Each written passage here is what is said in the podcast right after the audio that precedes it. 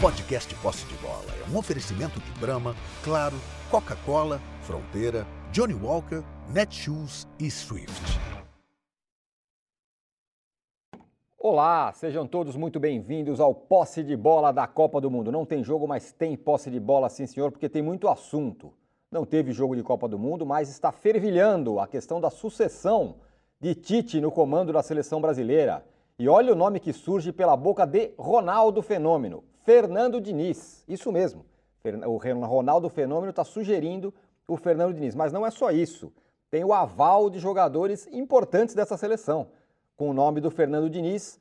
E a gente vai debater isso e muito mais. Outro tema importante, né? Ah, o jogo de ontem, Inglaterra e França. Será que ela deixou a, a eliminação da brasileira ainda maior? A diferença de nível de jogo dessas seleções? Vamos falar sobre tudo isso e muito mais. Teve as conversas dos jogadores, é, as trocas de conversas de WhatsApp entre os jogadores após a eliminação, reveladas pelo Neymar, o que eles falaram ali. Vamos debater tudo isso. E para fazer isso, estão comigo Arnaldo Ribeiro, a querida Mili Lacombe, hoje no estúdio, que legal. Juca Kifuri, direto do Catar. E já já o Casagrande também estará com a gente aqui. Eu quero que vocês deem likes aqui no Posse de Bola, que é um sucesso absoluto. Fui parado na rua hoje, falando é pelo Luiz, falando que gosta muito do Posse de Bola, é, no, na rua, no restaurante. E nos deem likes, então, por favor, e assinem o canal UOL no, aí na, no UOL Sport. E se você olhar a home do UOL, nós estamos lá também. Então, portanto, você é só usar o seu botãozinho de áudio para ver a gente direto da home do UOL. Eu vou pedir a licença para todos vocês e começar com Walter Casagrande Júnior, que escreveu na coluna dele sobre, as, sobre a seleção brasileira, o que ele acha que deve vir por aí, mas tem essa novidade, né? O Ronaldo Fenômeno avalizou o nome de Fernando Diniz para ser técnico da seleção e também tem uma reportagem no UOL do Gabriel Carneiro, do Igor Siqueira, do Danilo Lavieri e do Pedro Lopes falando que jogadores importantes dessa seleção avalizaram o nome do, do Fernando Diniz como novo técnico da seleção. Casos de Neymar e Daniel Alves, que trabalhou com ele no São Paulo. Então eu começo a conversa com o Casão. Casão, Fernando Diniz como técnico. A nossa enquete que já está no ar tem a ver com isso, mas eu não vou influenciar ninguém. Vou esperar o Casão e todo mundo se manifestar e depois eu falo. Já começou a sucessão do Tite, Casão. Nem a Copa acabou, mas a sucessão do Tite já está já tá na mesa. Opa, tudo bem? Um beijo para todos vocês. Eu acho o seguinte: um dos problemas da seleção brasileira, que eu acho que todo mundo vê, é, é, pelo menos essa parte, da mesma maneira que eu, é uma panela. Tá? O jogador, o futebol brasileiro ama fazer uma panela já faz um bom tempo.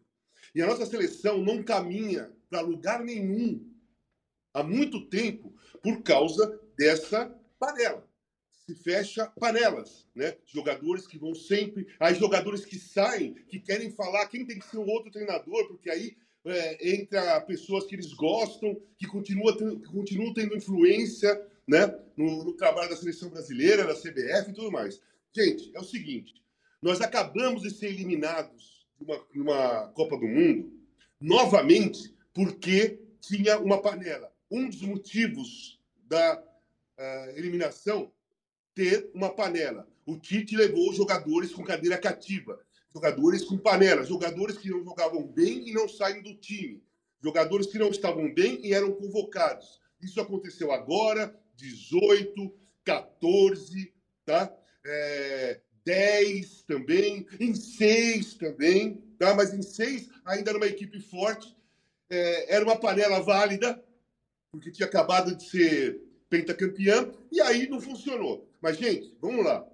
Qual treinador que trabalha no Brasil que é que faz o melhor trabalho há, menos de três anos? É Abel Ferreira. Eu estou falando de treinadores, eu estou falando de nacionalidade. Vamos lá, treinadores. É o Abel Ferreira. Ganhou todos os títulos que tem na América do Sul. Duas Libertadores, Brasileiro, Paulista, Copa do Brasil é, menos de três anos. O Diniz, ele não conclui um trabalho dele, gente. Ele foi demitido em todos os times que ele passou ultimamente. Chegou no Fluminense, fez um ótimo trabalho no Brasileiro, mas em oito meses. Em oito meses é uma avaliação correta para se colocar o treinador na seleção brasileira? Eu não acho. Eu não acho. Tá? Na frente do Diniz, por exemplo, estaria o Dorival Júnior, que foi campeão da Libertadores e campeão da Copa do Brasil. Pegando o Flamengo numa crise tremenda, com um grande time, mas numa crise tremenda. Com o treinador português, saiu, chegou o, o Dorival e levou o time a dois títulos. E esse daí não conta. Conta aquele que não ganhou nada até agora e não concluiu um trabalho nenhum. E foi demitido de todos os trabalhos dele, últimos, os últimos trabalhos todos. E eu não estou falando que o Diniz não faz um bom trabalho. Eu gosto do trabalho do, do Diniz, mas não é um trabalho ainda para ser treinador da seleção brasileira. Mas aí eu tenho uma, uma outra tese em relação ao Ronaldo, tá? É assim, os, jogadores brasileiros que estão aqui, os, pen, os pentas, pentacampeões, eles foram convidados para ir na homenagem ao Pelé. Nenhum deles apareceu. Apareceram três argentinos. Eles não foram. E começaram a surgir críticas né? a eles. O, o Ronaldo. O nome do Ronaldo estava em todas as críticas. Aí ele fala do Diniz, e agora ele solta uma outra, que assim, na minha opinião, ele vive em outro planeta. Que ele falou que essa seleção uniu o país novamente. Eu não sei qual país que ele está falando. Deve ser a Croácia, né? É, esses jogadores devem ter unido a Croácia novamente. O povo croata está unido graças à seleção brasileira. Isso pode ser, pode ser que faça sentido. Agora, o nosso povo brasileiro não está unido por causa dessa seleção brasileira, muito pelo contrário, nós temos ainda gente fazendo é, manifestação golpistas aí no Brasil, vocês estão aí, vocês podem falar melhor do que eu, tá? Tem ainda gente casando na porta de quartel para passar lua de mel ali, para esperando um golpe. Tem jogadores, jogador pentacampeão que ainda espera que até dia 31 de dezembro aconteça alguma coisa né, de importante para ele. Enfim, então, o que, que ele está querendo dizer? Qual é o país que ele quis dizer de união e qual é a intenção dele de falar do Diniz? É, é tirar o foco da não presença deles na, na homenagem ao Pelé. É, numa, numa, num comportamento ridículo, desrespeitoso e mostra, na realidade, que aquilo que eu falei há duas semanas atrás, ou uma semana atrás, comparando eles com os argentinos, está aí comprovado. Quem foi? Quais jogadores foram lá na homenagem ao Pelé? Argentinos. E os pentacampeões não foram, estando aqui. Aí eu penso assim, claro, gente, vamos lá. Eles são trabalhadores da, da, da FIFA. Eles ganharam dinheiro para sentar do lado de opressores do Catar e de dirigentes da FIFA que venderam a Copa para o Catar. Eles ganharam, né? foram pagos para sentar ali. Mas a homenagem ao Pelé era de graça. Era questão emocional mesmo, era questão de querer marcar presença. Aí não dá, gente. Aí eu não, não vou, né, meu? Não vou. Se balançar uma notinha de dólar, eu vou pensar. Mas não deram nada, eu não vou. Então é por aí. Eu vejo dessa maneira. Boa, Casão. Só para contextualizar a história que o Casão falou aí sobre a homenagem ao Pelé, a Comebol fez uma homenagem ao Pelé lá no Catar, convidou os pentacampeões que inclusive estão lá, todos eles, ou muitos deles, é, para ir lá e nenhum apareceu. Aliás, nenhum brasileiro apareceu, jogador, o jogador ou ex-jogador. O único que apareceu lá foram argentinos, Zanetti, por exemplo, Javier Zanetti, que teve muito sucesso na Europa, na seleção argentina, ele esteve lá é, na homenagem ao Pelé, mas nenhum jogador brasileiro. Pumpido também. Como? Pumpido. Pumpido também esteve. Lembrando que é, dias atrás é, o Kaká deu declarações falando que o Ronaldo era. O povo brasileiro não reconhecia o Ronaldo, não ligava para os ídolos brasileiros. Eles estavam lá, mas lamentavelmente não foram a essa homenagem. Eu queria passar a bola para o Juca, mas, indicando o que ele mesmo diz outra vez, vou passar para a Mili. É antes, para ela dar o seu pitaco, Mili com relação ao Diniz. Sim. Porque é, tem essa história do Fernando Diniz e muito se falou do, do, de uma questão psicológica da seleção brasileira. Afinal, o Diniz é psicólogo, ao menos, né? Pelo menos isso. Gente, boa noite, é um prazer estar aqui de novo. Essa cadeira, é, eu estou preenchendo um espaço muito grande, assim, é. né? Trajano é... Muito bem então, preenchido. Não vou chegar perto, mas vou, vou tentar. Primeiro, eu queria dizer que essa barba caiu muito bem no casal. Ele está com um cara de herói da Revolução Francesa, ah, gente. Ah, isso. Estilo, Não é? Estileira. É. Eu acho o seguinte, é, Diniz, Abel, eu até discordo um pouco do Casão em relação ao Diniz, e quando eu discordo do Casão, eu fico quieta, porque parece que eu estou errada. Eu vou lá para o quarto pensar de novo, sabe? Mas antes eu vou dizer o seguinte: eu acho que a gente. É, é, é, escolher o treinador agora é tipo pensar numa nova decoração para uma casa que está caindo. Eu acho que o problema antecede o treinador. Eu acho que a gente precisaria falar do que é a CBF. O que a CBF representa? Quais são os valores que ela coloca em jogo? Quais são os afetos que ela faz circular? Eu acho a CBF assim lamentável do começo ao fim. É um mesmo sujeito político que está ali mandando nesse esporte que é fundador da identidade nacional. Aquelas pessoas nem gostam tanto de futebol, talvez nem gostem de futebol, gostam de poder e de dinheiro é um mesmo, representa um mesmo tipo de pessoa. Onde estão as mulheres, as pessoas LGBTQs, as feministas negras? Nós também vemos futebol. A gente também gosta de futebol. Cadê essa galera para organizar o futebol? Então começa daí. Se a gente só trocar é, o treinador, o Abel, gente, o Abel não aguenta aquilo dois meses. O Abel, do jeito que a gente acha que o Abel é, ele, ele manda a CBF pastar em dois meses. Eu, eu acho que o Diniz, a despeito dele ter ganho ou não, eu gosto da maneira como ele organiza, pensa o jogo, a filosofia de jogo que ele coloca. Gosto. Mas não acho também que dura pouco. É, é, a bagunça é outra, sabe? A gente encarar o futebol brasileiro como uma empresa. Gente, ó, olha as palavras que o Tite usou durante todo esse tempo: gestão, organização, planejamento, processo. Estava todo mundo robotizado. Nas entrevistas, os jogadores usavam as mesmas palavras. Não há autenticidade nenhuma nessa seleção, não há verdade com o que a gente é, com o que a gente, como a gente vê o futebol, como a gente gosta de jogar. Então tem que, tem que zerar a mesa, começar uhum. tudo de novo. Tá, vamos escolher um treinador? Acho, acho que se a gente tiver que só falar do treinador, Abel, sem dúvida nenhuma. É o cara. Dorival, até o Diniz, podemos falar disso, mas eu acho que o problema é outro. A gente está redecorando uma casa que está literalmente caindo. Muito boa, boa essa metáfora da casa caindo. O Edinaldo o... Rodrigues, que é o presidente da. Tironi, da... Oi, fala, Casão. Uma coisa. A, a, a Miri esqueceu uma palavra que o, que, que o Tite fala: equilíbrio.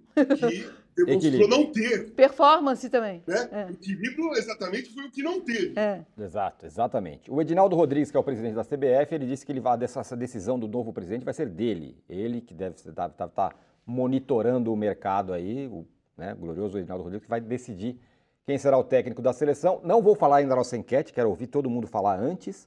Mas vou passar a bola agora sim para o Juca. Ele que me, me sugeriu que eu, que eu mandasse para ele antes, mandei, e agora Vou a você, Juca. Fernando Diniz, na seleção brasileira, chancelada por Ronaldo, Daniel Alves. E aí, junto com essa pergunta, uma outra.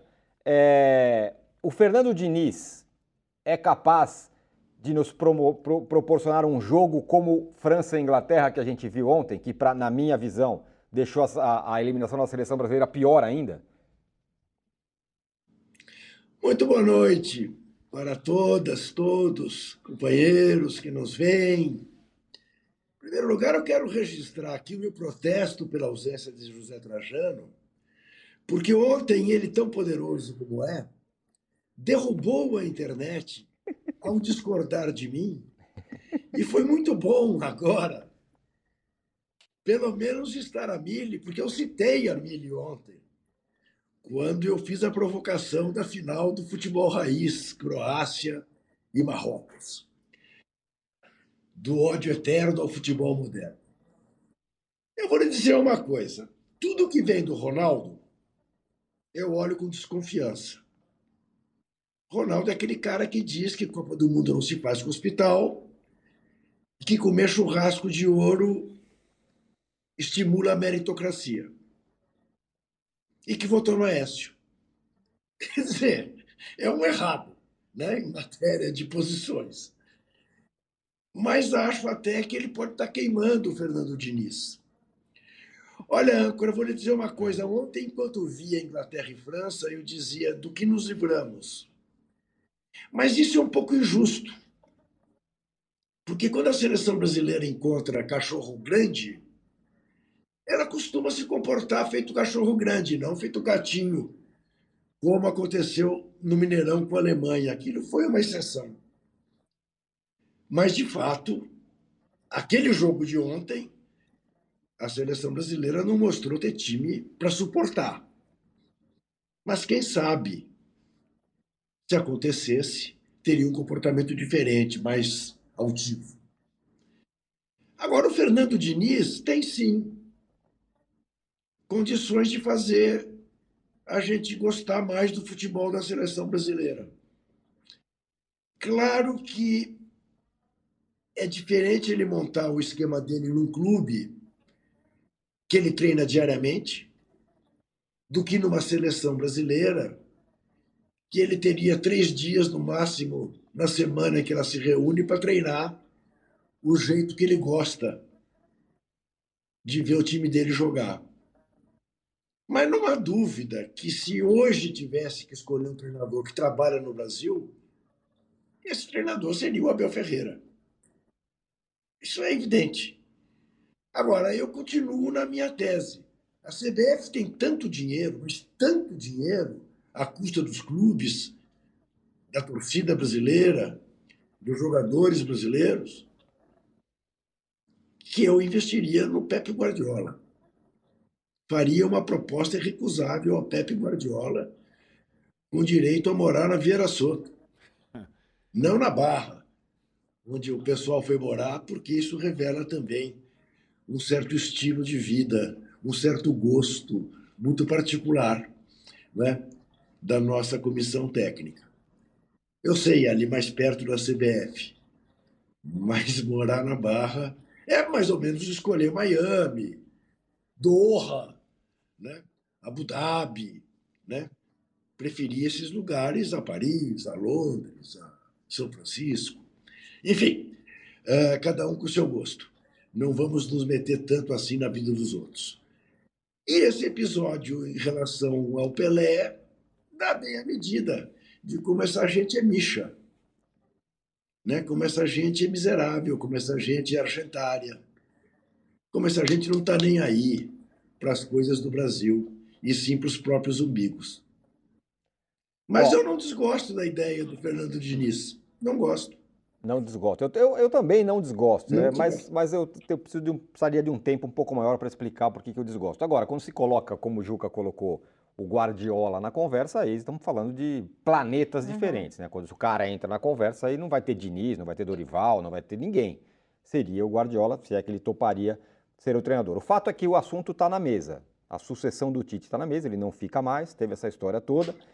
E eu faço a mesma pergunta para você. É, quem seria capaz de colocar o futebol brasileiro no nível do jogo que a gente viu ontem. E, e esse negócio tem me espantado muito desde o jogo, desde o jogo França-Inglaterra. Porque é, um a impressão, a impressão que eu tenho é a impressão que a gente tem quando vê um jogo de um campeonato europeu e vê um jogo do futebol brasileiro. Sim. Foi essa a, a, sensação que eu tive. E o problema não é jogador, né? E o problema não é jogador, porque esses porque... caras todos jogam lá. Porque os jogadores jogam lá duelando com esses outros, com os croatas, por exemplo, né, com outros. É, essa, essa discussão é muito legal, eu acho que ela é, ela é saborosa, tem vários pontos, porque a simples sucessão de um técnico, Mili, muitas vezes ela envolve muita coisa. E o futebol brasileiro, ele não tem gestão, ele não tem bom exemplo de gestão, de comando, nem na CBF, nem em qualquer clube brasileiro. Então quem acaba às vezes fazendo diferença é o treinador de futebol que no Brasil tem poder demais porque não existe quadros comandantes. Então a história do Abel, como o Casão falou, ou a do Jorge Jesus, ou a do Tele lá atrás, vai pegando, ou do Tite no Corinthians, não foram gestões, foram trabalhos de treinadores, que no Brasil o cara tem que fazer um pouco de tudo. Ser psicólogo, ser técnico de futebol, saber substituir, saber contratar, saber vender e tudo mais. É, então, a, a sucessão de um treinador de futebol na seleção e em clube é uma coisa muito importante. Não deveria ser tanto, mas é. E quando. Eu, eu jamais imaginei que eu tivesse aqui no 21 dia de Copa falando, eu, de Fernando Diniz, possivelmente na seleção brasileira. Para mim é quase um. O Juca sabe, tá rindo lá. Mas eu entendo a ideia, né? Eu entendo a ideia por, por Diniz ser o técnico diferente dos brasileiros. Né? O técnico que tem um jogo diferente, que tem uma proposta diferente, que tem uma coisa mais sedutora. O Juca falou no início que a missão que o Tite tinha revelado a ele e a outros era resgatar a essência do futebol brasileiro. Uma pinóia, né? Foi, além de perder de uma forma bizarra, uma das piores colocações na história, o tipo de jogo do Brasil. Quarta pior colocação da história. Da Exato. Não acrescentou nada. O, o, Fernando Diniz, de fato, nos trabalhos sem conquistas, o Razão falou bem, tem essa marca de ser o técnico diferente no futebol brasileiro. Quando você analisa os outros técnicos brasileiros, não tem nenhum é, com um retrospecto melhor que o Tite nos últimos anos. Não me parece nenhum candidato minimamente capaz é, nessa situação. O Fernando Diniz ele vai por exclusão e por ser o diferente, cogitado. Mas aí tem essa questão, sim, o que o Casão chama de panela, de ele ter uma aceitação muito grande com alguns jogadores importantes, inclusive nos dois clubes em que ele ficou mais tempo. Fluminense, e aí é o Ganso e companhia, São Paulo, Daniel Alves e companhia. Né? Sempre tem no time do, do Diniz alguém que, em campo, representa as ideias do Diniz e o jogo do Diniz e tem, às vezes, poderes demais, como foi o caso do Daniel Alves no São Paulo.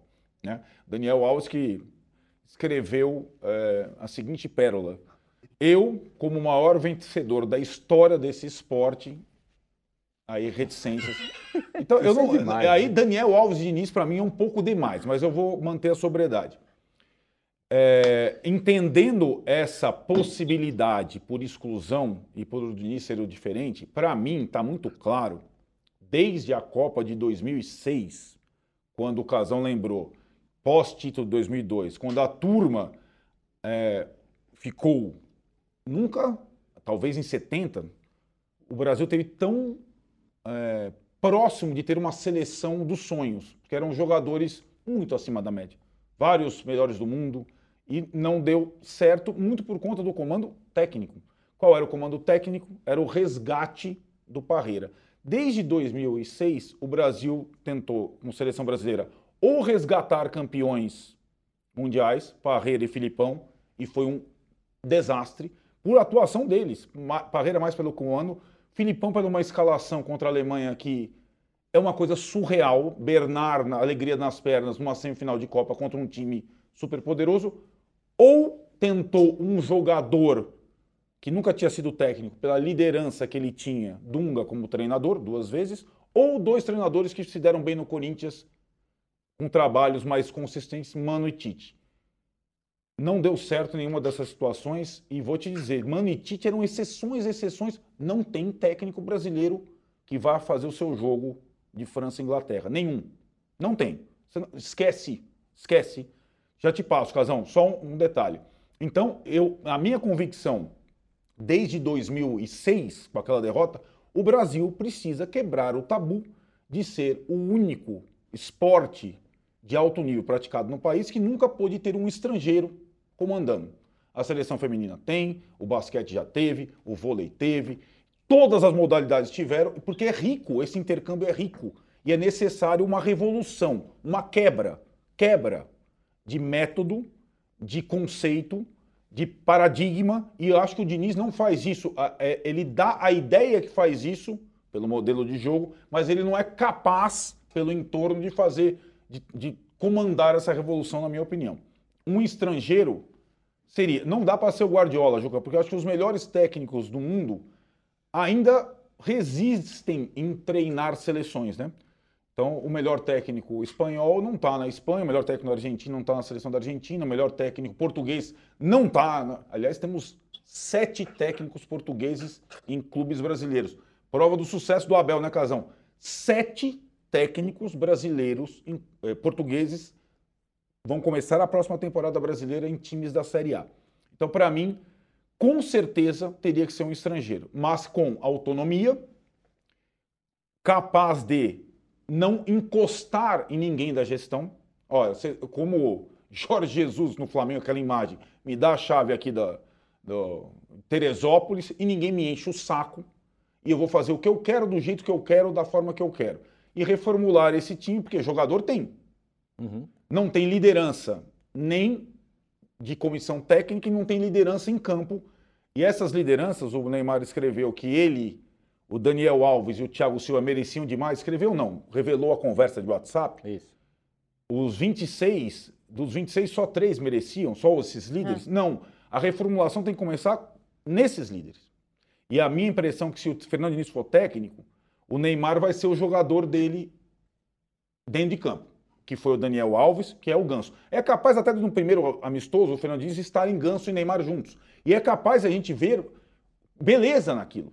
Só que não tem consistência. Na minha opinião, até agora não teve consistência nem em clube que está na seleção brasileira. Vou passar a bola para o Casão, que Daniel levantou Alves, o dedinho. Você, Fala, Juca. Daniel Alves, você não vê risco do Fernando Diniz convocar? Talvez como auxiliar técnico. Talvez. Não, eu não, tô, não, tô não te tô brin- perguntando pelo seguinte. Não tô brincando, talvez com auxiliar Tô técnico. te, tô- tô te perguntando pelo seguinte: eu recebi mensagens do tipo assim, uma compensação há para isso tudo. Nunca mais vou ser obrigado a ver Daniel Alves e Thiago Silva. Parece que não é bem não, assim. não é né? bem assim. Ó, eu não falei ainda, não revelei a nossa enquete, vou revelar agora e passar a bola para o Casão, que levantou o dedinho ali. Fernando Diniz tem condição de ser técnico da seleção? 33% sim, 67% não. A minha defesa do Diniz é um pouco do que o Arnaldo falou. Eu acho que é o cara que poderia, ao menos, é, fazer alguma coisa diferente. Já que a gente está 340 Copas perdendo de um jeito é, aborrecido, vamos dizer, um futebol xoxo e aborrecido, pelo menos Sim. esse cara poderia deixar alguma coisa diferente. Que é um pouco, por incrível que pareça, um, um discurso que está querendo ser colocado agora. Que essa seleção ah, perdeu porque perdeu, é, o trabalho foi incrível, o processo foi espetacular, os seis anos foram maravilhosos e por um acaso Mentira. perdeu. Por um contra-ataque. Não teve um jogo bom da seleção Não. brasileira. Poxa. Não. Nem nessa Copa, nem na outra. Nenhum jogo bom que você fala, puxa, que jogão. Mas Contra sabe- a Coreia. Eu vou, eu vou só vou, vou, então, vou cortar o casão, desculpa, casão, mas eu só- eu só queria dar um contexto, porque eu acho que essa ideia nasceu com as derrotas de 82 e 86. A gente entendeu mais ou menos assim: as escolhas são jogar bonito e perder, jogar feio e ganhar. Pois é.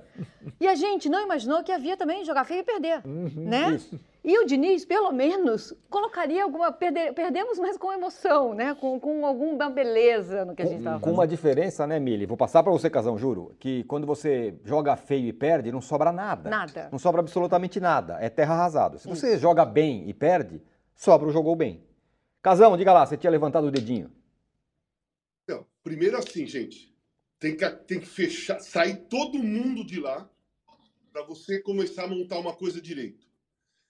É, tem que tomar cuidado com. Eu sei que foi um modo de falar, mas o Diniz. É, ah, tá, então, se fala de psicólogo, o Diniz é psicólogo. Não, nós precisamos de um psicólogo.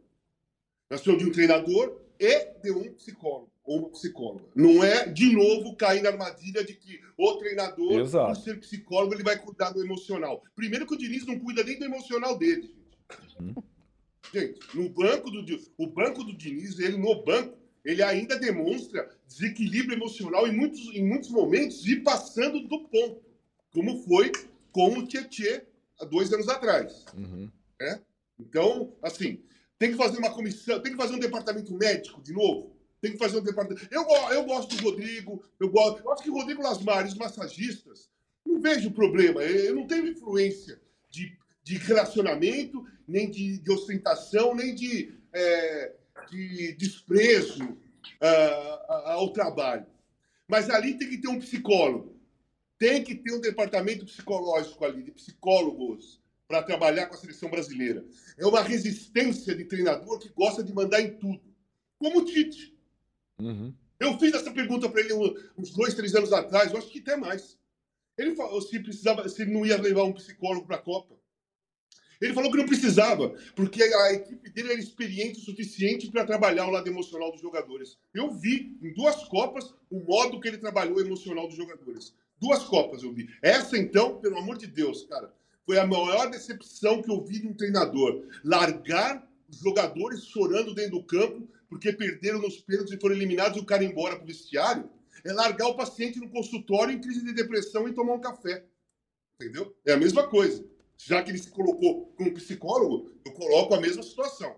Então eu acho que tem que tomar cuidado. Primeiro, outra coisa, não é só o jogo bonito que nós temos que recuperar. Nós temos que recuperar a competitividade, gente. Perfeito. A seleção brasileira não é mais competitiva É, há sim. muito tempo. Então não é fazer um jogo bonito e continuar sem ser competitivo. A seleção brasileira tem que parar de ser a favorita. Ela tem que entrar com- competitiva para ganhar uma Copa do Mundo. Ser favorita, nós somos todas as vezes, e todas as vezes nós ficamos discutindo depois da eliminação o que, que aconteceu. E o que aconteceu é a mesma coisa do que aconteceu em 18, 14, 10. Mesma coisa. Então, é um pacote. Tem a panela, como já, já falamos, tem a panela, tem a falta de, uma, de um trabalho profissional da saúde mental, psicológico, acompanhando uma seleção brasileira, também é uma falha, e tem é, líderes negativos dentro da seleção brasileira há bom tempo. Quanto tempo faz que a gente não vê um líder positivo? Ou, na realidade, vamos falar assim, líder. Nós não temos líder. Thiago Silva, Neymar e Daniel Alves, gente, Cara, o Daniel Alves está fazendo carta agora porque ele tocou pandeiro, imitou o, cozinhe... o chefe a jogar ouro na carne e não jogou, não jogou nada, precisava fazer mais. Precisa compensar, né? O Tite trouxe ele para o Catar, precisa compensar. Começou a escrever carta. Para quem conhece o filme O, o Carteiro e o Poeta, né? Sim, lembra do filme, né? sim, sim. Maravilhoso. Então, é o carteiro e o treinador Perfeito. esse filme. O novo filme, eu vou fazer o roteiro. O carteiro e o treinador. Ó, o Rômulo tá aqui falando que É um gosta... filme que eu, eu vou escrever o roteiro e vou passar para um cineasta, ele vai fazer. Eu não sei se é comédia, eu não sei se é, é filme de terror, eu não sei se é, é filme de relacionamento. Eu não sei que tipo de filme que é, mas o roteiro existe. Boa. Então, cara, nós temos que mudar o cenário como completo. E assim, não se convoca líder, sabe? Não se convoca líder. Se, se, con- se convoca jogadores. E com o tempo tem que aparecer os líderes naturalmente. Não é líder convocado, isso aí nunca existiu. Vou levar o Leandro Alves porque ele é líder. Convocar líder? Casão. Não, se convoca e a liderança aparece naturalmente. Fala, Juca. Casão, fa- fala comigo, Casão, porque eu tô achando gozado. O seu cenário é muito parecido com o meu. Onde você tá? Hotel. Eu tô aqui no meu quarto, no primeiro andar. Boa. Ó, Eu tô no meu, no sexto. Muito bem. O Rômulo tá falando que é fã da Mili. Manda um beijo para ela, lá do Espírito outro. Santo. É, e o Diego, Diego Ferreira fala: não se devia escolher o próximo técnico olhando para o modelo de jogo? Ficamos olhando para o que ganhou, mas isso é raso e leva a escolhas erradas. É- a questão é o modelo de jogo, Arnaldo? Cara, eu acho isso um tanto quanto. é, é, essa discussão é interessante, mas ela, para mim, o modelo melhor de jogo é aquele que aproveita melhor as características dos melhores jogadores que você tem no momento. Pode ser num time, pode ser numa seleção. Então, o modelo de jogo da seleção brasileira hoje tem que ser um modelo que se adeque ao Vinícius Júnior, ao Paquetá, ao Bruno Guimarães, ao, ao que tem de bom. Porque, assim, é, o impor o modelo, como já foi feito em alguns é, países, e acho que o, o exemplo mais recente é o da Espanha, né? Esse é um modelo de jogo. E é um modelo de jogo, não chega a ser um dinizismo, mas é um modelo de jogo que pressupõe também a bola está comigo, ninguém vai pegar a bola. Acho que tem algumas diferenças em relação ao dinizismo, né? Que é o... Mas eu, eu acho que o modelo de jogo, porque o Brasil já foi forte, competitivo e é, plástico, de acordo com os jogadores que tinha. Então, em 70, o modelo de jogo foi colocar um monte de jogadores com característica de camisa 10 no mesmo time. Em 2002, com três bons na frente, vamos botar três zagueiros atrás e os três ali, dois fortes pelos lados. Fez todo sentido, aliás, o modelo de jogo do Filipão em 2002, pelo que era aquela Copa, pelo que eram os jogadores que ele tinha.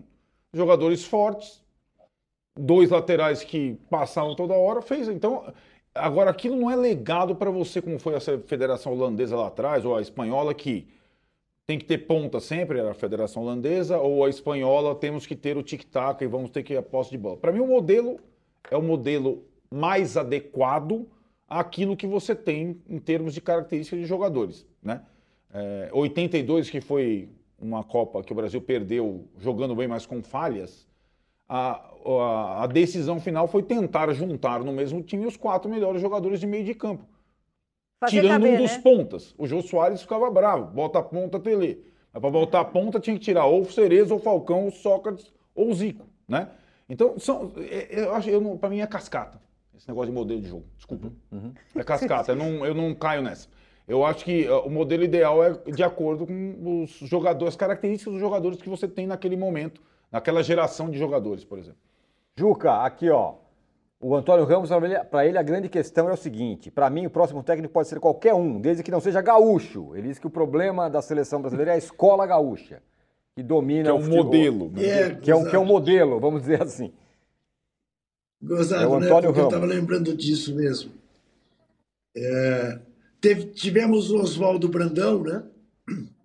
Que caiu, e, e depois, de fato, uma sucessão de gaúchos, né? Filipão, e Dunga, e Tite, e Mano. É, e, o, e o Enio, que sempre foi considerado o melhor de todos, nunca foi o técnico da seleção. É curioso isso, né? É muito curioso.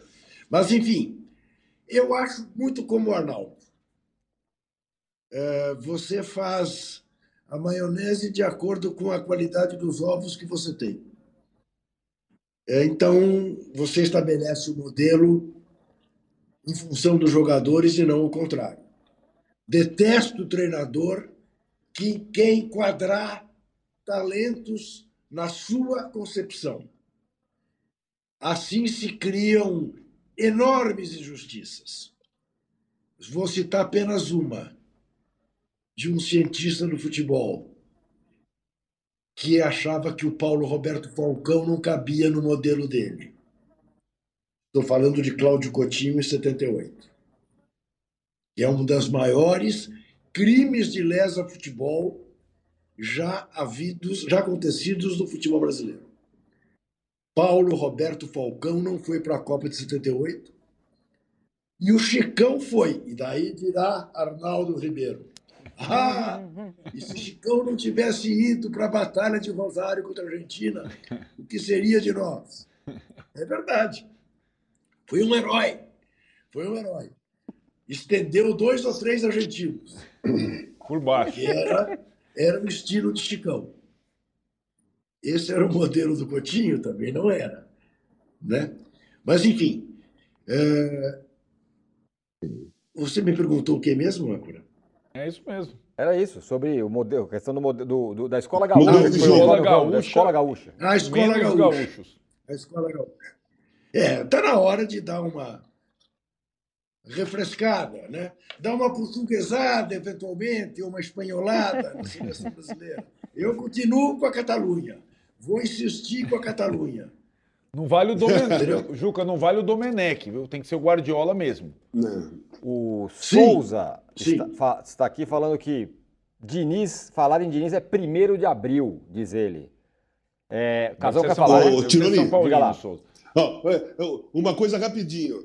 Só que o, que o Juca falou que o Coutinho não levou o, o Falcão, né, que foi um crime, foi um crime contra a humanidade futebolística.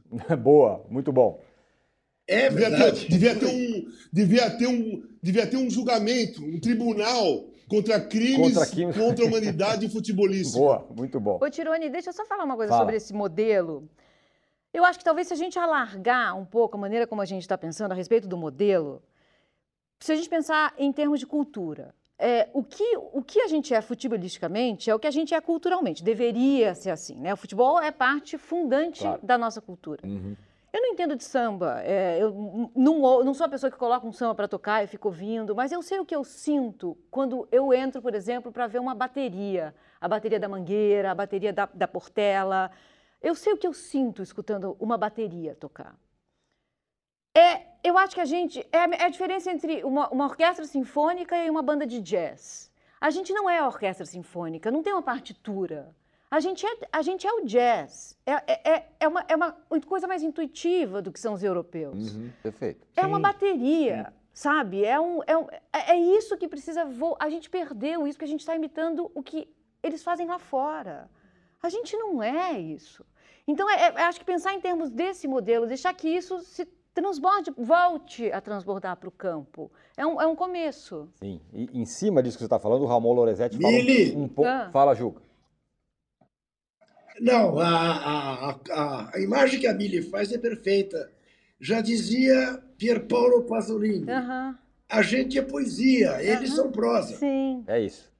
O Ramon Lorenzetti fala que tem a ver com isso. O Arnaldo vai dar uma pirueta aqui porque ele não concorda, mas eu vou perguntar para ele. Ele fala: e a carência de jogadores do meio de campo, os antigos meias, não justifica claro, essa fila do Brasil? Claro. Gostaria de ver uma seleção claro. com menos Anthony e mais jogadores como Modric. Diz aqui o Ramon Lorenzetti. Claro! É, ontem eu ouvi uma frase muito boa do, do D'Alessandro, que está comentando na, na, no Sport TV. Ele falou: essa é a Copa do Meio Campo. É verdade. É, há muito tempo, né? de fato, mesmo na última conquista, que eu lembrei de 2002, o Brasil não tinha exatamente um meia de criação. Né? Ronaldinho Gaúcho e Rivaldo vão como atacantes junto com o Ronaldo. É, agora, o Brasil tem um ou outro jogador que tem essa característica que tem, não vou falar que comparar ao Modric, que não é também um meia às antigas, o camisa 10 é, que joga, ele constrói jogadas desde o campo dele, né? Uhum. Ele é aqui, aqui ele seria chamado de volante, viu? Aqui no Brasil, é volante, Modric. Né? O Bruno Guimarães é um jogador capaz de se desenvolver e ser um jogador com, com essa característica. O Everton Ribeiro faz isso muito bem no Brasil. Acho que é o único cara que faz isso no Brasil. E faz bem. Isso. Né? Faz muito bem. Ele organiza, isso. chega. Né? É, talvez ele não conseguisse por esse, pelo nível físico da Copa do Mundo e acho que contra Camarões ele teve alguns momentos, é, ele tomou, ele tomou uma, uma, jantada uma, de um camaronês, camaronês que... que... ele quase saiu de, de ambulância na, na, dividida, que foi na bola. Mas é, é um, nível, um nível físico muito. O, o Bruno Guimarães está começando a jogar no novo milionário da Inglaterra, o Newcastle, já está fazendo a diferença nessa, nessa situação. É um jogador que vai ficar competitivo também. É um talento muito bom. Ele teve. ensaiou ganhar essa posição na Copa do Mundo. E aí ele, oh. ele, ele foi muito mal é, quando ele entrou para ser titular na segunda oportunidade. Mas ele é um jogador que tem um pouco essa característica Arnaldo. de organização. Fala, fala, fala Rafael Veiga e Gustavo Scarpa não cumprem esse papel? Acho que de um, de um nível muito inferior ao, ao Bruno Guimarães. Sim. Acho que não tem. É, pode ser físico, é. técnico e tudo mais. É, acho que são bons jogadores, mas e, e, acho que o, o, Brasil, nesse setor. Sabe o grande problema da questão do meio de campo foi que, pela decisão do modelo do Tite para encaixar o Vinícius, ele despovoou o meio. Foi uma decisão dele. Contra alguns times, estratégia correta. Contra outros times, contra a Croácia, suicídio. Né? Então, ao colocar só Casemiro e Paquetá, que são bons jogadores, só dois contra três ou quatro, ele aniquilou. A aula de meio-campista que nós estamos vendo não é nem o Modric, é o Griezmann da França, que era um atacante e foi jogar como o Everton Ribeiro joga. E a França, que tem três atacantes, não fica despovoada no meio. Por que será? Porque ela consegue ser coletivamente forte e o Griezmann, que joga na posição do Neymar na seleção brasileira, ele não pensa duas vezes em até a área dele desarmar o adversário e organizar as jogadas. Aliás, quando o Mbappé não brilha, ele coloca a bola na cabeça do Giroud e faz o gol. Jogadores têm que ser versáteis hoje. E a França, com o mesmo modelo de jogo do Brasil, parece outro futebol, não parece? Isso, exatamente. Tem o lateral uhum. direito zagueiro, como o Brasil tinha, tem três atacantes e é um time muito mais forte. Casão, dê o seu pitaco sobre isso. Eu quero te ouvir para você se despedir é, também. Du é, duas coisas. A França, ela tem um modelo porque o modelo dela é baseado na liberdade do Mbappé, uhum. que é o grande jogador que pode desequilibrar o jogo. Então a, a França joga da seguinte maneira: o Rabiot cai um pouquinho para a esquerda, porque o, o, o, Mbappé não precisa voltar para marcar o lateral, então o Rabiot dá essa força pelo lado esquerdo e o Griezmann vem completar um pouco o meio, para fechar o espaço que o Mbappé deixa, porque ele, o Mbappé não volta. Você pode ver o jogo da França, o Mbappé fica em cima da linha do meio-campo, esperando o time, o time tomar a bola para os caras a, acionarem ele. É esse é o esquema da França. E o que é importante, os outros jogadores aceitam uhum. que, o, que o Mbappé é o cara. Como em 86 os argentinos aceitavam que o Maradona não precisava marcar. O Maradona não precisa marcar, não precisa correr. Peguem a bola e dá no Maradona. Só que para acontecer isso, vocês têm que sacri se sacrificar por ele. E a França está fazendo isso pelo, pelo Mbappé. Agora eu pergunto, isso aí é um esquema, uma coisa. Agora eu pergunto para você. Você falou, Arnaldo, que o Brasil jogou com dois no meio e eles com três, às vezes quatro. A Croácia, correto. Qual foi a posição do Neymar nessa Copa do Mundo? Qual era a posição do Neymar? Qual era a função dele? A, que deveria ser a que o Griezmann está desempenhando. Né? Era o Devia cara, ser um terceiro homem de meio terceiro campo. Terceiro homem de meio campo, porque ele nunca foi. Ele foi o quarto ele nunca foi. Quarto atacante então, dividiu o time em dois. Exatamente. Exatamente. Aí você fica com dois volantes contra três meio-campistas, às vezes quatro. Todas as equipes, todos os treinadores têm auxiliar que vão olhar os possíveis adversários. Uhum. A Croácia, obviamente, ela percebeu duas coisas na seleção brasileira. Uma, ela sofre com a lentidão no jogo. Se você colocar cadência e lentidão, a seleção brasileira cai nessa armadilha e fica lenta e cadenciada. E não é o estilo de jogo dos jogadores. O, jogador brasileiro, essa seleção do meio para frente era rápida, veloz, de drible, de ginga, sabe, de mudança de direção. Quando você coloca o jogo na cadência e na lentidão, esses jogadores não conseguem exercer a característica principal deles, porque o jogo está lento e eles, são, jogam, jogam veloz. Esse é um ponto. O segundo ponto foi que todo mundo percebeu que o Brasil, no máximo, tinha dois jogadores no meio campo. Exato. Então é muito simples você puxar mais dois para o meio, ficar com quatro e deixar. Por, por que, que o Modric jogou livre o jogo todo? O, Modric, o juiz apitou o começo da partida, ele pegou a bola e pôs debaixo do braço, Modric. Ele ditou a dinâmica e o ritmo do jogo, o tempo todo, até na prorrogação. Ele colocava lentidão, ele colocava o passe, ele acelerava um pouquinho, às vezes ele perdia a bola e estava numa posição fora, aí o Brasil dominava o jogo 10 minutos, a Croácia se ajeitava, caía a bola no pé do Modric de novo, ele mandava. Por quê? Só tinham dois uhum. jogadores no meio campo da seleção brasileira. Uhum. Não dá para jogar uma Copa do Mundo assim. Outra, só mais uma coisa. O Tite mexeu muito mal. Sim. Por quê? Você tá com dois pontas abertos dois, mas outros dois atacantes, só dois no meio. Os caras têm três. Pô, tira, o Rafinha tá mal, tira o Rafinha, põe o Bruno Guimarães, fica com três no meio, ou tira dois e deixa o Neymar e o Vinícius Júnior avançado com quatro caras no meio, você congestiona o meio campo e aquilo você não perderia mais o jogo. Uhum. Sem ser defensivo. Porque eu não estou colocando Fred nem nada, nem Fabinho. Eu estou falando Bruno Guimarães, Casimiro, Paquetá e Rodrigo. Certo. E Neymar e Vinícius Júnior na frente. Com quatro no meio. Sendo agressivo, técnico e veloz. Mas não, ele não consegue mexer. Sabe por quê? Só, só para terminar. O Tite não consegue mexer porque ele tem compromisso com os caras. Ele não mexe nos jogadores que ele não pode tirar. Tem jogador que ele não pode tirar. O Gabriel Jesus saiu machucado. Hã? Perfeito. O Daniel ele tentou alguém, virar titular. Alguém aí, é alguém aí lembrou do Zidane ao ver o Modric? Sim. Muito. Sim. O, o Alcides Ágil, Ágil diz aqui, o Gerson, canhotinha de ouro, disse que se o Didi estivesse vivo, ele diria que o Modric é dos nossos. Sabe eu, eu, uma coisa que me passa pela é. cabeça? É um, é um Gente, diagnóstico. Só uma coisa, eu, queria... eu tô saindo. Valeu, Casão. Tchau, Casão. Obrigado. Valeu. Valeu. Beijo a todos. Beijo, Mili. Beijo, Casão.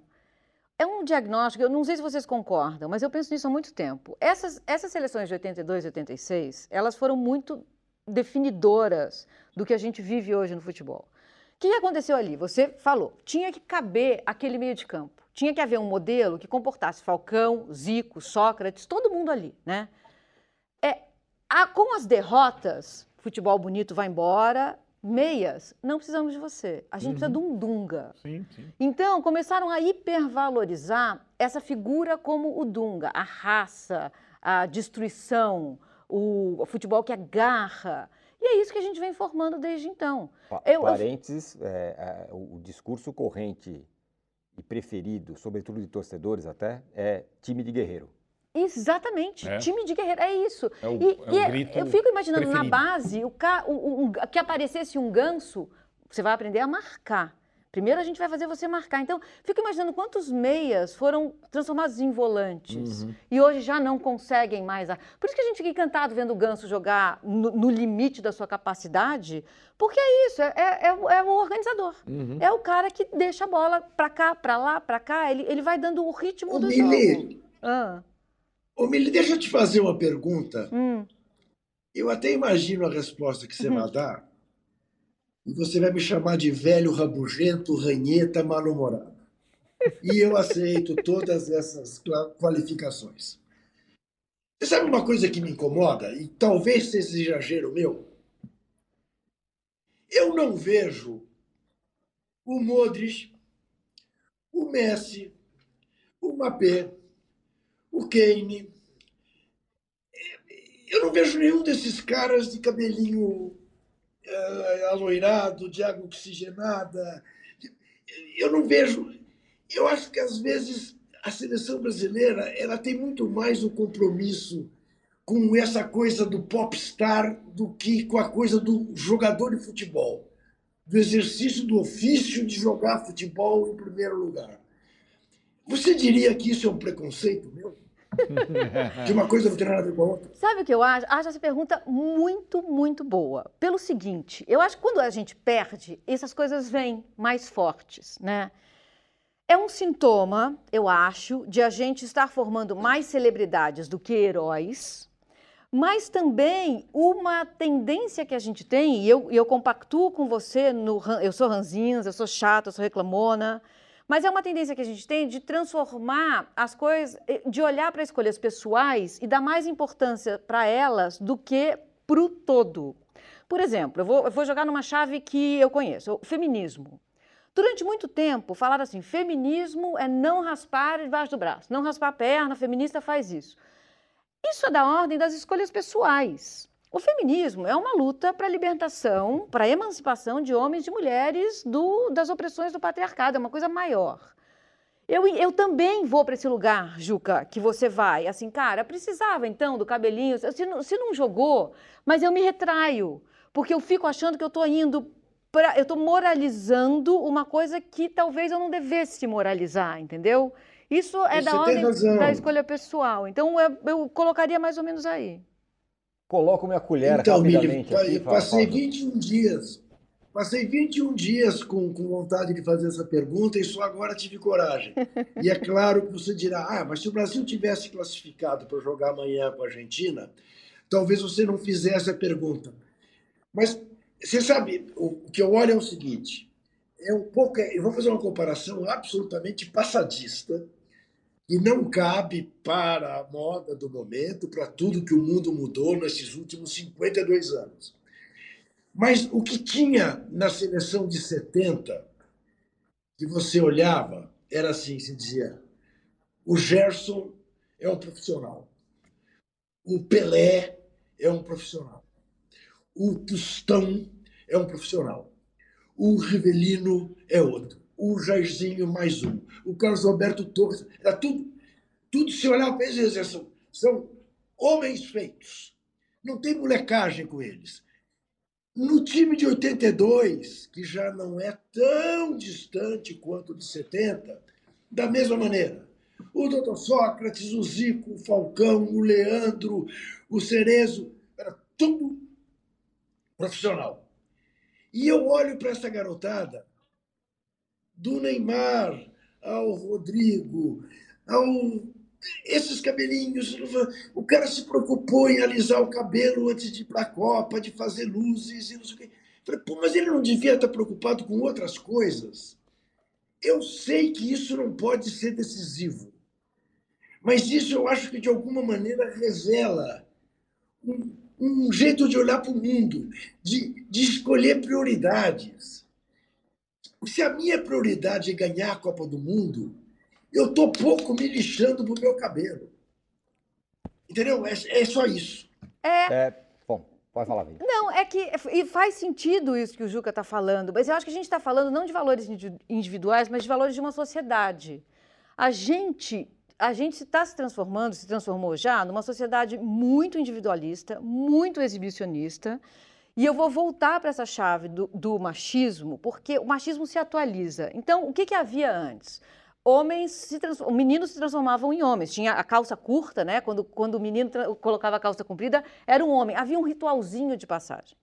O machismo se atualizou de modo que o, meninos não precisam se transformar em homens dentro de, uma cer de um certo recorte social, se você for rico, se você for de uma certa classe social, você não precisa ser. Você pode ser um menino. Você menino pode continuar a se comportar como um menino. Menino Ney. Menino Ney. Menino Ney. Você pode ser. Você vai ser um menino. Mulheres, com 11 anos, a gente entende que a gente é mulher. Porque nosso corpo é sexualizado na rua. Então, isso não, você não vê uma menina de 40 anos, uma menina de 30. Ninguém fala de uma menina de 30 anos. Então tem isso também. Mas, de novo, eu colocaria no, numa escala social. Isso diz respeito ao que nós somos enquanto sociedade, aos valores que a gente alimenta. E, obviamente, isso se reflete na seleção, na forma como o jogo é jogado, administrado, vivido, sentido. Muito bem, deixa eu só botar rapidamente meu, meu, minha colher nessa, nessa, nessa conversa. Eu discordo, Juca. Eu acho que, cara, essa, essa é mais ou menos a, a história da dança. Para mim é uma manifestação muito brasileira, de, de pessoas que são. E eu nem estou aqui para defender o Neymar ou quem quer que seja, mas acho que é uma manifestação própria do brasileiro, que é, é um, um, povo que gosta de dançar, que gosta de colocar brinco, que gosta de se vestir. Eu acho que isso, para mim, acho que não ah, tem, tem, nenhuma questão. E sobre a seleção de 70, eu, eu não consigo deixar de, de pensar que aquela seleção de 70 era todo mundo com com o cabelinho na régua, porque a gente, a gente, vivia sob o jugo da ditadura militar, é, inclusive com o Parreira, que era um militar na, na comissão técnica. Né? Em 82 e 86, não, vai, não dá para não dizer que, o, que, o, que pelo menos o Sócrates não era um rebelde ali, ou o Casagrande, que estava aqui com a gente até agora. O Sócrates entrou é, com, é, faixa, com, com, faixa na cabeça. E o Casão com cabelão. O, claro que era uma questão social, não era uma questão para ele mesmo, em si mesmo, não era isso. Mas não estávamos falando sobre é. sobre algum tipo de, de manifestação dele. E né? até mais recente, em 2002, tem a questão do corte de cabelo do Ronaldo. O Ronaldo, aliás, ele inaugurou o culto da, do, dos meninos ao careca. Ele normalizou o raspar careca. o cabelo, a é. cabeça. E aí, ele, explica, na... ele explicou, né? É, explicou, é uma coisa meio que de, ah, tá machucado, pra... joelho, né? Joelho Isso. de novo. Para né? não falar do joelho, vai falar do cabelo. É, enfim, mas estava lá com o corte cascão, que até nós vamos, foi nós vamos para um, um, intervalo. Eu sei que a gente está em cima do laço, mas, Milha, eu não queria deixar de perguntar para você. É, inclusive tem uma mensagem aqui é, do Alcides. Ele fala, Milha, seu artigo sobre o abraço do filho do Perisic ao Neymar é, um, é seminal. A Mili escreveu um artigo muito legal realmente hoje. Sim, sem dúvida. E para quem acha que a Mili está aqui para esculhambar o Neymar, Neymar, leia o artigo, porque ela, ela faz uma defesa do que, do, da, da, da, do que o Neymar fez naquele momento. E junto com isso, Mili, quero que você fale um pouco sobre é, essas mil cartas que apareceram aí. Carta aqui, carta de mim para você, de você para mim, dos, dos jogadores, é, entre a eles. A Clarinha escreveu também? Como é que chamava aquela mulher? Não, do, da, da Copa de 2014? Dona, ah, Dona é. Lúcia. Dona é. Lúcia. A Dona Lúcia. E Dona essas Lúcia. cartas me chamaram a atenção no seguinte sentido. Ela, ela não é, ela não tem nenhuma, eu não vejo nada dali de dentro para fora. Uhum. É de dentro para ele. É, minha, é do Neymar é. para não sei quem, é do Sim. não sei quem para não sei quem, é que você merecia. Sim. Parece que não tem nenhum olhar para o torcedor Sim. ali. Sim. Eu queria que você falasse essas duas coisas. É, eu acho que você tocou num ponto muito importante. Assim, é, primeiro, o que o Daniel Alves falou sobre ele mesmo, né, o maior vencedor da história, eu acho que isso é um termômetro do que acontece ali. Ele falar isso é um distanciamento patológico da realidade. Né? Ele está vivendo num universo paralelo. E acho que um pouco todos estão. E é, é, é esse. o Juca tá rindo. É esse recorte de eles estarem num outro lugar que não é, não é um você nosso. Acha, não, não... Você acha que ele vai. Você acha que ele vai para frente do quartel, Mili? Eu não, talvez, eu não, eu não sei, mas, não, talvez não, porque assim, a gente. Outro dia, quem falou? Acho que foi o Mauro que falou assim, que é, ah, o, o, o, criticando o Kaká, falou que o Ronaldo andando na rua. O Mauro falou: ele não que andando na rua? Se alguém vê o Ronaldo andando na rua, é, a gente não vê mais essas pessoas. As pessoas voam. É. Elas não andam, elas voam. Isso, elas... elas estão em outras salas, outros Perfeito. andares. Perfeito. Eles não estão vendo a gente aqui, entendeu? E é isso, eles estão se falando entre si. Gente, é altamente masturbatório. É essa a palavra. É deles, com eles, para eles, sozinhos. A gente é. Você quer falar do seu, do seu, artigo, que é muito legal mesmo? É, mas eu vou, vai ter ratão? É. Vai ter? Eu vou então, dar no ratão. Ótimo. Eu acho que está tá guardado para isso também. então vamos ao rapidíssimo intervalo. Assine o canal UOL, nos deem like, estamos aqui com uma audiência muito legal. Muito legal vocês aqui é, interagindo com a gente. A gente volta já com, olha as regras, hein? Primeira rodada, gatão. Segunda rodada, ratão. Perfeito. E não tem nada imperdível amanhã, porque o imperdível amanhã é o, é o posse de bola, já que não tem jogo. Isso, exato. Então não saia daí, já voltamos.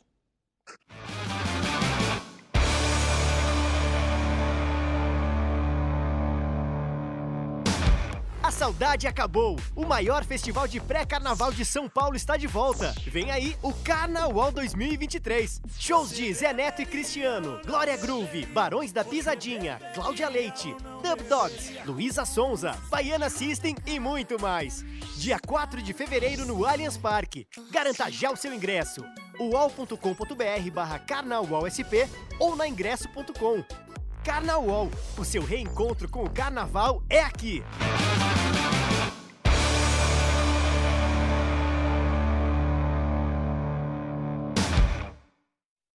Estamos de volta para o posse de bola e eu vou direto para o Juca Kifuri no Catar. Juca, o seu gatão de ouro.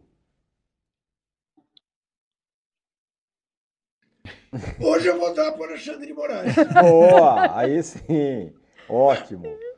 É, Arnaldo, para deixar o suspense da Mili. Putz, eu, não, deixa ela dar antes, porque eu corro risco de, de surrupiar o dela. Então tá Você bom. entendeu? Porque eu acho que a, a minha era um pouco para baseado na coluna dela, meu gatão de ouro. Então, não, o meu, o meu não vai, vai ser. O meu não? vai ser. Não, olha só, eu estava vindo para cá hoje, ouvindo um podcast que eu gosto muito, e eu me emocionei pelo seguinte.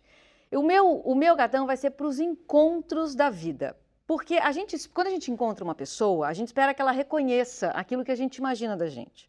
Mas os grandes encontros despossuem a gente do que a gente imaginava que era. E esse encontro é o do Juca com o Sócrates. Porque nesse podcast dizia o seguinte: antes do Sócrates se encontrar com o Juca num certo jantar, o Sócrates chamava, por exemplo, a Revolução de 64 de, de, movimento, ah, de revolução, né? o golpe de revolução. E ele tinha umas ideias que eram mais centro-direita. E o encontro do Sócrates com o Juca transformou o Sócrates. E não haveria esse Sócrates grandioso para o mundo inteiro, como um, que agora prêmio, prêmio da FIFA. É se não fosse esse encontro, que certamente transformou o Juca também, porque a gente se transforma, é um, é um, é um, um impacto de afetos, assim. Uhum. Então vai para o encontro do Juca com Sócrates. Muito bem, a culpa é sua, né, Juca? Olha onde ela foi, onde ela foi, tá vendo? Ela sempre, ela sempre surpreende. Que podcast é esse? Chama Roteirices. Roteirices. Luiz Carlos Júnior. Não, é Carlos alguma coisa. Carlos Júnior. Eu vou te passar, Juca. Juca, obrigado, viu, por tá. ter transformado o Sócrates numa das figuras mais espetaculares não, do futebol brasileiro. Mas, mas a Bíblia tem razão, quer dizer, aí não era o quê? Mas era um menino recém-vindo de Ribeirão Preto. Ele, numa entrevista que deu para mim pra, na Placar, numa edição especial de Placar, deu 10 para o Figueiredo. Rapaz. Eu lembro disso. Eu, eu li isso. É, Ar... Qual é o seu, Arnaldo? Agora, à medida que ele foi, à medida que ele foi pedindo livros e foi devorando livros. Chegou uma hora, eu dizia, o Magro, você não está lendo, não é possível. Eu te indiquei três livros, você não pode ter lido os três. Ele não apenas tinha lido, como ele interpretava os livros muito melhor do que eu. Porque ele era uma inteligência superior. Então eu comecei a me alimentar muito das conversas com ele também, pela maneira como ele interpretava aquilo que eu havia, de, havia dito para ele ler. Enfim, é, mas é isso mesmo. Muito legal. Fala, Arnaldo.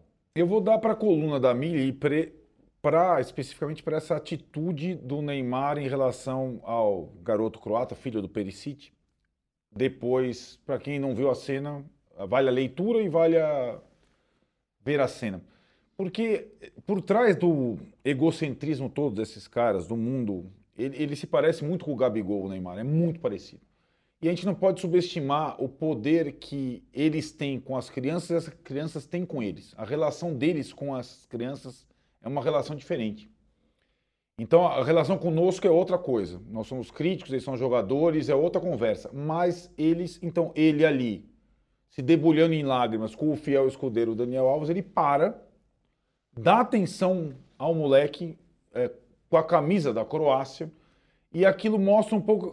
Às vezes a gente tem que, né, nessas horas, dar uma distanciada.